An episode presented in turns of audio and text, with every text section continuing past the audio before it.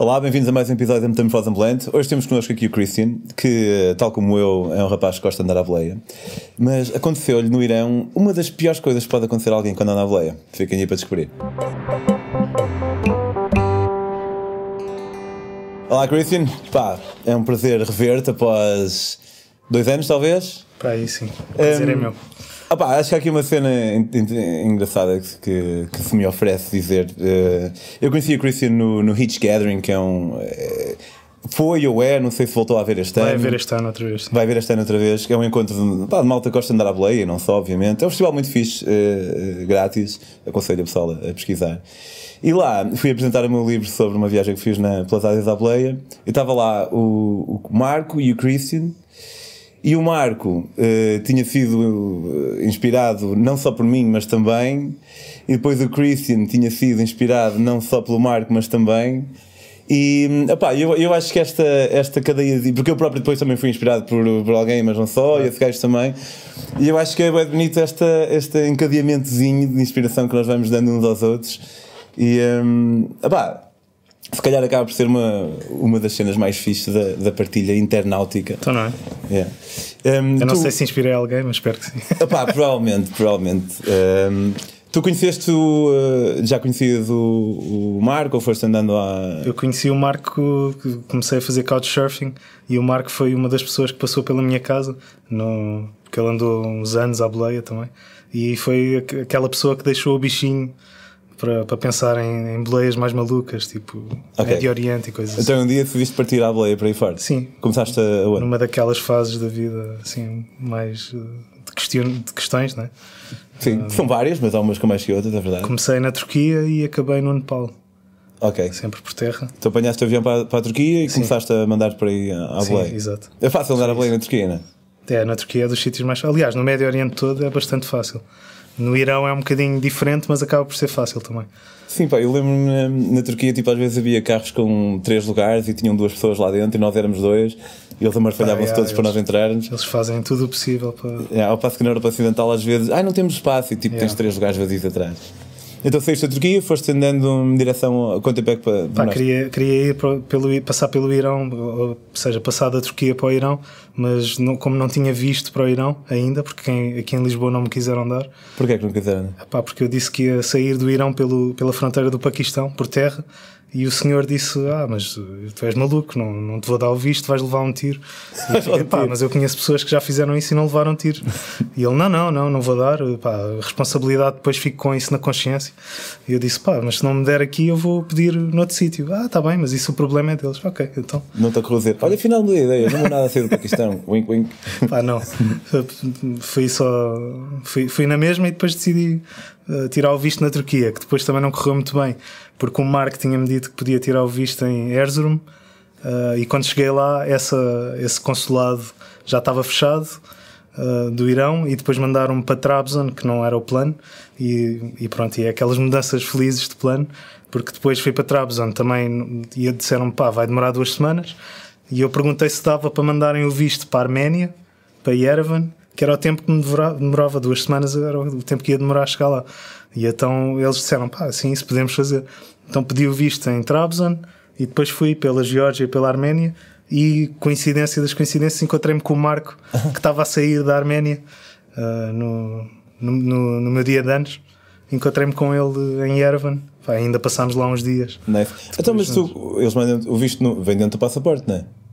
Uh, naquele caso não, Eu ou seja, eu tinha pedido porque uh, a cena com o Irão é que tens que pedir aquele código que eles têm que é uma, uma agência de viagens que pede ao governo um código que tem que mandar depois para a embaixada.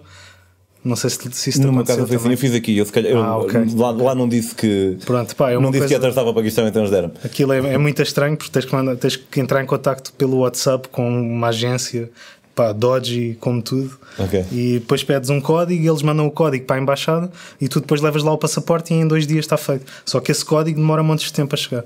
Não sei porquê. É tipo uma burocracia muito esquisita e custa dinheiro também. Quanto é que custou, mais ou menos, lembras? É pá, na altura de- acho que foi para aí 15 euros Ok. há 5 anos. Ok, também dá, dá muito. para se prestar. Então foi ter a, o visto foi ter a Arménia Sim, e depois, depois da entraste- Arménia segui para o Irão, pronto, e, e depois a ideia era atravessar o Irão todo isto com, com algum espaço para, para poder apreciar. Ou seja, passava mais ou menos um mês em cada sítio. O mês, Tinha bastante tempo. A tua ideia era passar o mês no Irão? Sim, por aí, sim. Já tinha passado um mês na Turquia e passei menos tempo na Geórgia e na Arménia, porque não estava nos planos também. Mas depois passei um mês inteiro no Irão e sempre, sempre à boleia, até sair pelo Paquistão, onde não veio nenhum tiro, não é? como o senhor tinha previsto. Se calhar eh, agora, hoje em dia ele já dá, porque ele seguiu-te no Facebook e lá, afinal o gajo não levou um Ah, tiro. pois, agora se calhar já dá vistos, não sei. Mas sim, enquanto estava no Irão, pronto, aconteceram umas coisas interessantes.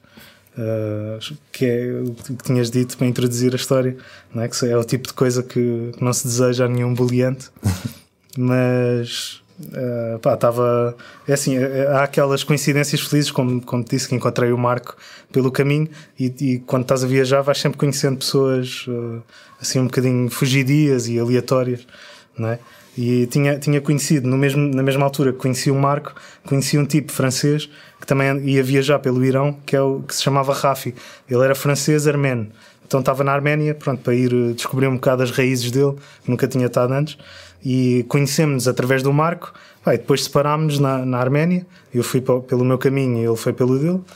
E, e depois, eventualmente, encontrámos-nos outra vez ao Calhas. À sorte. Sim, no- em, em Kashan. Encontrámos em Kashan. Pá, e foi também através do Couchsurfers, que eu estava em casa de, de uma malta, lá de uns iranianos, e fomos sair, e eles disseram: Ah, vamos sair com os amigos meus do Couchsurfing também. Pá, e estava lá o Rafi. Pronto, e a partir daí, daí para baixo, que ele ia fazer mais ou menos o mesmo percurso que eu, uh, continuámos juntos. Uh, e foi, foi um, um episódio que aconteceu. Eu estava eu estava com, com o Rafi. Ok. Tínhamos acabado também de deixar outro casal francês que tínhamos conhecido também aleatoriamente e, e tínhamos separado e encontrado outra vez. E pronto, aquelas histórias de, que, são, que são muitas giras uh, quando estás a viajar. E, e tínhamos acabado de os deixar. Estávamos a sair de Yazd, acho eu, que é uma cidade no meio do deserto. Epá, eu estive no Irão e adorei, mas nunca fui a Yaz. É, é, Pá, toda a gente diz que é espetacular. fantástica.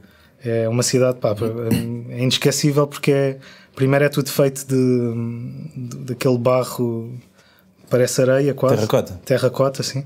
Ah, não sei se bem se é terracota, parece que tem mais mistura de areia. Pronto, é, assim, é muito seco. Tipo, as estruturas são todas muito, muito austeras, muito deserto. E, e depois, como tem, como faz muito calor, os tipos desenharam a cidade, aquilo tem assim muitos túneis e faz um. Pronto, quando o sol está está alto, aquilo faz umas sombras pá, fantásticas. Tu vês tipo montes de luz ao fundo do- daqueles túneis e dá-te sempre vontade de ir. E é um bocado labiríntico a Um cidade. como? No, Pá, no, meio, no meio da cidade tem, tem os edifícios com aberturas entre eles e, é e as ruas são assim um bocado labirínticas. Tipo, estás sempre a passar Sei, por baixo sei. da casa de alguém e entras noutro túnel e viras, e viras para um lado e, e vês mais túneis ali ao fundo, tudo com sombras e com luzes. E, Aquele tipo de sítio onde uma pessoa se perde Pá, é- sem é destino e está sempre Exatamente. vacadas. Pronto, e tinha passado uns dias aí com, com essa malta toda, com, o- com o Rafi e com o outro casal, e, e tínhamos acabado de deixá-los. E a ideia era irmos à boleia até Shiraz, ah, sem parar em lado nenhum.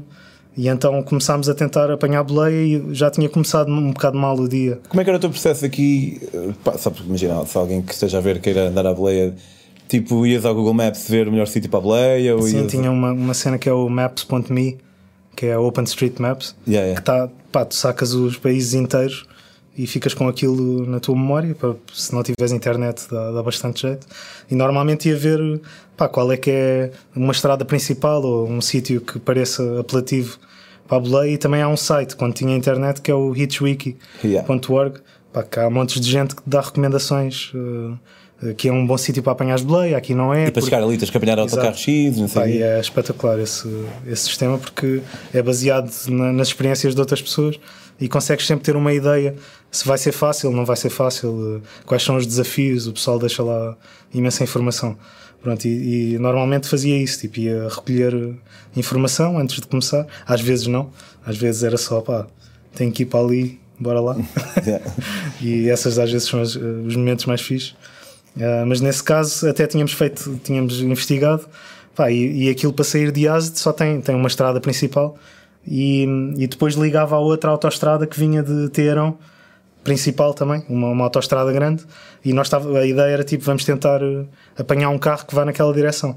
A sorte que era feriado religioso nesse dia e, havia, e era fim de semana comprida, então estava muita gente a ir do norte para, para Shiraz, porque é um sítio pá, que, que, o pessoal vai passar o fim de semana e tal.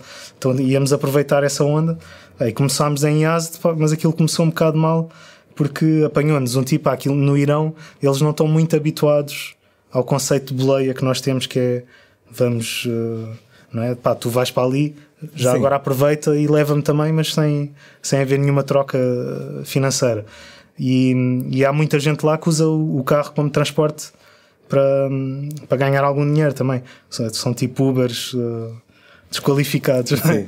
E, pá, e apanhámos um tipo que nos viu ali a, a Ah, outra coisa é que não, não podemos usar o sinal tradicional da boleia porque é um, é, é um símbolo feio. Mete-o no cu, é? Assim, é, é isso mesmo. Yeah. E então podes ofender alguém se estiveres assim. Então, tipo, normalmente tentas acenar aos carros e tal, para aí. Pronto, e, e parou um, um rapaz que parecia simpático, disse: Ah, não, eu levo-vos, tranquilo, onde é que vocês querem ir? Ah, Shiraz, tudo bem, é só, ainda estamos a duas horas e tal, mas eu levo-vos. Ah, e a meio do caminho começa a dizer: Pois, mas sabem que isto vai sair, a viagem não é grátis, isto tem que pagar a gasolina e eu não ia para Shiraz de qualquer maneira, só vou para, para vos levar a vocês. E nós dissemos: Pá, não era bem essa a ideia, então se calhar é melhor deixar-nos já aqui. E, e o gajo deixou-nos num, num mas, sítio. Mas ele foi mal onda ou foi mais um mal entendido? Pá, foi mal entendido, que acho que é um, é um mal entendido comum no Irão quando estás à boleia. É que as pessoas não percebem que tu, que tu não queres fazer uma troca financeira, que queres só aproveitar o, o facto. facto que eles estão aí para um sítio e, e poderes ir no, na mesma direção. E, e, nesse, nesse sentido acho que foi esse o mal entendido também. Porque ele pensou, vou de propósito a Shiraz e ainda ganho uns trocos. Só que nós não queríamos largar uns trocos e então, yeah. e então ele deixou-nos ali num sítio pá, que não era muito, uh, muito vantajoso para as boleias no meio do deserto, um calor pá, abismal, se calhar perto de 37 graus para aí. E nós estávamos ali a tentar ver se alguém parava, ninguém parava, ninguém parava, já há algum tempo. Pá, e para uma família, uh, que era o, um senhor, uh, a esposa e um filho pá, aí com 3 anos, por aí um bebê. E, e, foi, e nós pensámos, isto é, saiu-nos a sorte grande, tipo, super simpáticos, sorriso gigante, não falavam muito inglês, mas o suficiente para para perceberem que nós queríamos ir para Shiraz, eles também iam, espetacular. Entramos no carro, pá, tudo fantástico, sempre a tentar comunicar e muito faladores, super curiosos de onde é que nós vinhamos e o que é que estávamos ali a fazer, para onde é que íamos, qual é que eram os planos, etc. Uh, eh, e lembro-me, sei lá, uma das memórias doces que eu tenho dessa, dessa boleia é que, que eles tinham uma caixa, um Tupperware com frutos secos, com pistaches, que há, lá, há muitos no Irão, e, e lembro-me deles porem aquilo assim entre os bancos, que nós estávamos sentados atrás, e eles iam, e eu, a senhora com o filho ao colo e o pai a conduzir. E eles puseram uh, os frutos secos entre os bancos e toda a gente com as mãos lá no meio a mexer e a, a comer e a falar e não sei o quê. E foi, realmente foi uma tarde muito bem passada. E entretanto, o senhor perguntou-nos se nós já tínhamos ouvido falar de uma árvore gigante, um cipreste, cá lá ao pé da estrada, Pá, e nós não fazíamos ideia. Ele disse: Ah, tem que ver, é, é lindo, é lindo. E fomos lá, e, e na, na, verdade é um dos ciprestes, uma das árvores mais antigas da Eurásia. Tem para aí 4 mil anos. Uau. É mesmo muito antigo, é um cipreste gigantesco. E saímos do carro, fomos lá, o miúdo a correr à volta do cipreste, ou seja, era aquele Tudo cenário idílico. Pá, e, e tenho essa memória aqui gravada, muito, muito doce mesmo. E, e entretanto, voltámos a, ao carro Pá, e o senhor estava um bocado cansado que eles já vinham meteram a conduzir. E ele disse, perguntou à mulher se, se ela queria trocar e trocaram de lugar. E ele pegou no filho ao colo, nós íamos atrás. Ah, isto é escusado dizer que o, o carro era pá, um carro dos anos 70, fabrico iraniano, tudo de chapa. Ok. E. Qual é a marca iraniana? Epá, Ou era uma marca estrangeira fabricada no Irão? Não, eu acho que aquilo é uma marca fabricada no Irão mesmo. Não era estrangeiro, era mesmo do Irão. Okay. Aquilo é tipo um Lada, mas iraniano, mas iraniano assim mais comprido. Okay. Uh, pá, e, e aquilo não tem cintos, porque são carros já. Nem à frente. anos à frente tem, mas ninguém usa assim. Sim. Mas atrás não tinha, pronto, ninguém ia com cinto. Entretanto, uh, vamos na estrada, pá, eu lembro-me de ir assim distraído, olhar para aquilo tudo deserto do, dos dois lados, ir olhar para o deserto e, e, e ouço o Rafi, o Rafi uh, a gritar, pá, e quando olho vejo a senhora tipo como se estivesse a acordar, guina o volante todo para, para a berma, que tinha uma, tipo uma valeta no meio, o carro entra na valeta, ela guina o volante todo para o outro lado. Pá, eu só me lembro de ver a estrada ao contrário, preto. Captou. Captou. E não me lembro de mais nada. Pronto. Entretanto. Tiveste uh, tempo de, sei lá, de pensar pá, alguma não. coisa? Tipo, a memória que eu tenho é, é, o asfalto de pernas para o ar e, e mais nada. E depois a, a, outra memória que vem a seguir é abrir os olhos, pá, pó em todo o lado e ver malta a tentar do lado de fora a tentar abrir a porta tipo com, com o pé assim, a tentar puxar e, e o carro todo amolgado, pá, assim um metal todo retorcido, as pessoas à frente deitadas e o, o Rafi tipo a tentar sair pela janela e a velocidade aqui, mais ou menos. Caos. É pá, não era muito porque aquilo não é. A autostrada lá também não é bem autostrada, é tipo via rápida. Devia ir para aí a 80, 90 por aí. Já porque ela também ia cansada a conduzir. Pronto, e o que aconteceu foi que ela adormeceu ao volante. Uh, iam todos cansados, ela adormeceu e quando acordou assustou-se e não conseguiu controlar o carro. Pronto, e entretanto, nisto tudo, a primeira preocupação era primeiro sair do carro e segundo saber se as pessoas estão bem, não é?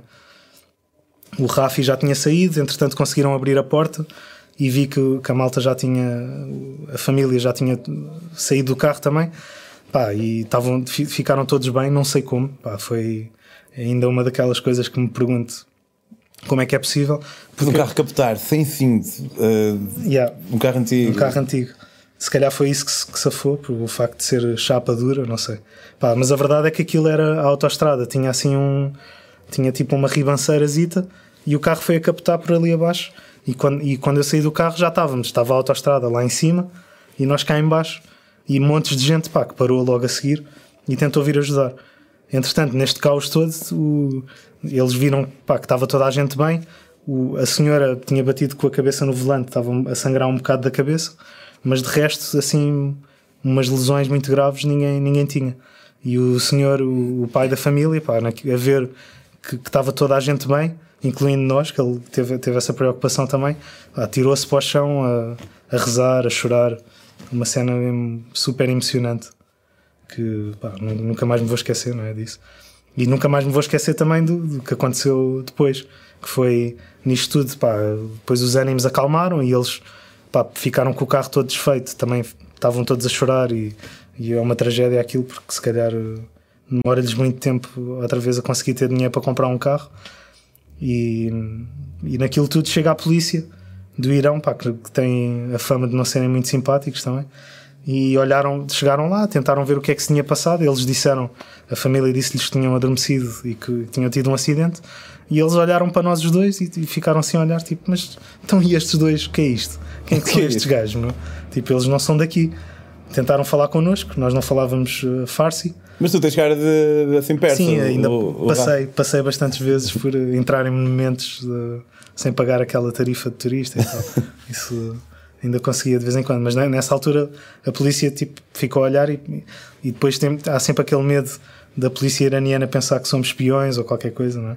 Mas naquele caso eles ficaram só, falaram com o senhor, ele tentou-lhe explicar pá, que estava a dar boleia e que íamos para Shiraz e que agora não podíamos ir mais, ainda teve essa, essa pá, pessoa espetacular.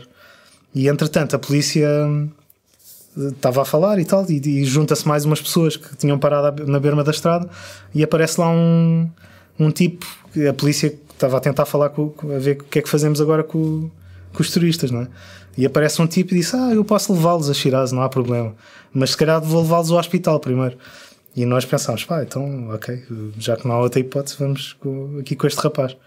E metemos no carro de outra pessoa, pá, todos partidos, cheio, ainda com a roupa toda rasgada, cheio de sangue. E em termos de escorições, assim, tiveste. Pá, isso ainda, ainda tivemos. O Rafi ficou com a, as costas todas uh, abertas, tipo em sangue, porque andou a rebolar depois dentro do carro também. Pá, eu fiquei com, com um corte na cabeça também, com, com montes de, de, de chagas tipo pelos braços e nas costas e não sei o quê, mas nada assim de especial.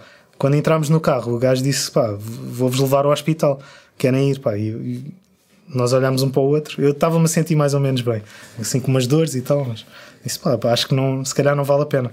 Que agora em retrospectiva fica a pensar, se calhar devia se fosse, podia ter sido pior e tipo, não, escolhi não ir ao hospital.